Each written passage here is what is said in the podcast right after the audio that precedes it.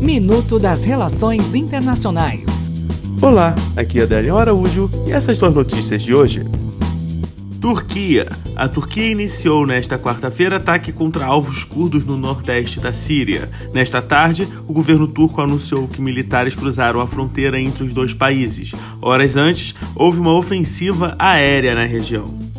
Alemanha. Pelo menos duas pessoas morreram nesta quarta-feira num ataque a tiros próximo a uma sinagoga em Heilau, no leste da Alemanha. Um suspeito foi preso, segundo a polícia local, que pediu para que os habitantes permanecessem em alerta, já que a polícia ainda está à procura do outro possível participante da ação, que teria fugido de carro. Outras duas pessoas ficaram feridas.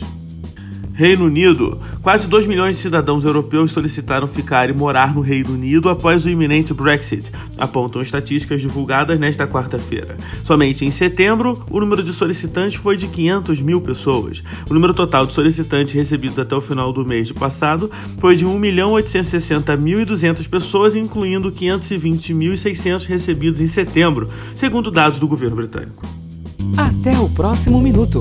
Enquanto isso, aproveite mais conteúdo no portal seire.news.